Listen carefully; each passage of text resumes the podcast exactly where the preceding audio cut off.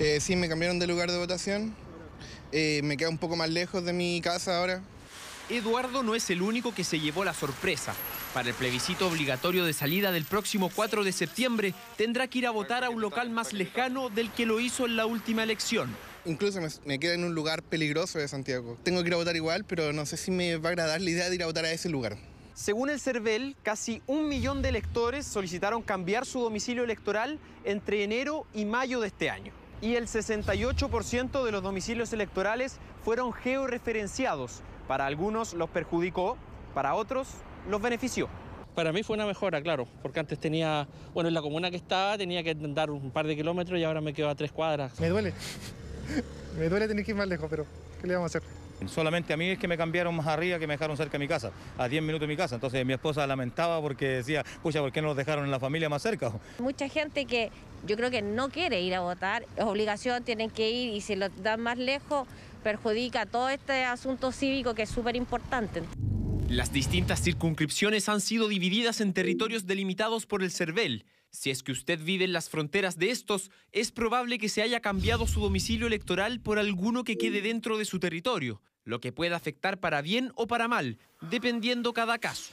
En la mayoría de los casos ese local es el más cercano de su domicilio electoral, pero pueden existir casos donde el local asignado, siendo cercano, no sea el más cercano de todos.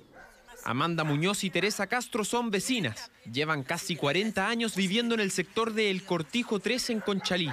Cada elección es una travesía para ellas y el próximo plebiscito no será la excepción. Pero queda muy lejos para ir a sufragar. Yo lo que espero es que me cambien a, al colegio aquí porque estoy cerquita, al frente. Estamos cerquita con mi vecina y ella también. Pues.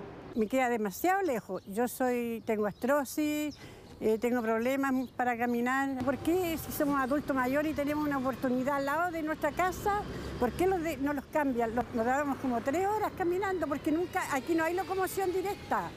El transporte es un tema que aqueja cuando hay elecciones, principalmente en las comunas periféricas o en las zonas rurales del país. Los tacos que ocurren cuando hay una elección, el transporte se hace cada vez más dificultoso, también lo vivimos en la elección pasada.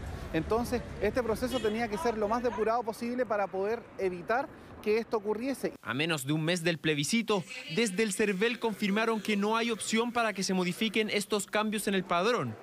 Si usted quiere revisar dónde le toca votar, si fue elegido como vocal de mesa y cuáles son las multas que arriesga, debe ingresar con su RUT en consulta.cervel.cl o escanear el código QR en pantalla para que así obtenga toda la información para el comicio del 4 de septiembre, que será obligatorio para todos los chilenos y